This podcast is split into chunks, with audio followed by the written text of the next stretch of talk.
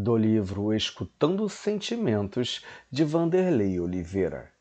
O mais genuíno ato de amor a si consiste na laboriosa tarefa de fazer brilhar a luz que há em nós, permitir o fulgor da criatura cósmica que se encontra nos bastidores das máscaras e ilusões.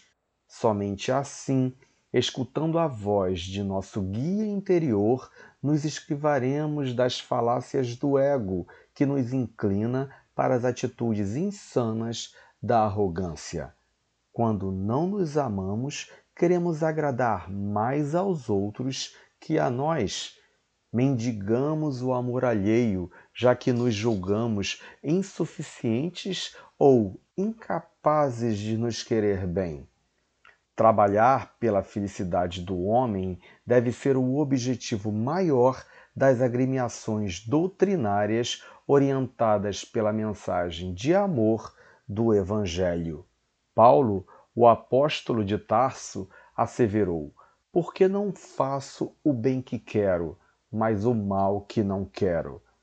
Ouvir a alma é aprender a discernir entre sentimentos e o conjunto variado de manifestações íntimas do ser, tais como instintos, tendências, hábitos, complexos, traumas, crenças, desejos, interesses e emoções.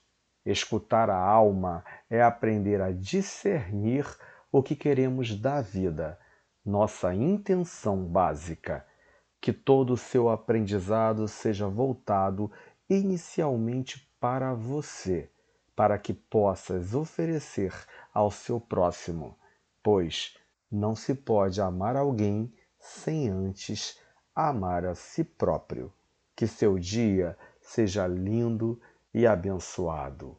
Bom dia.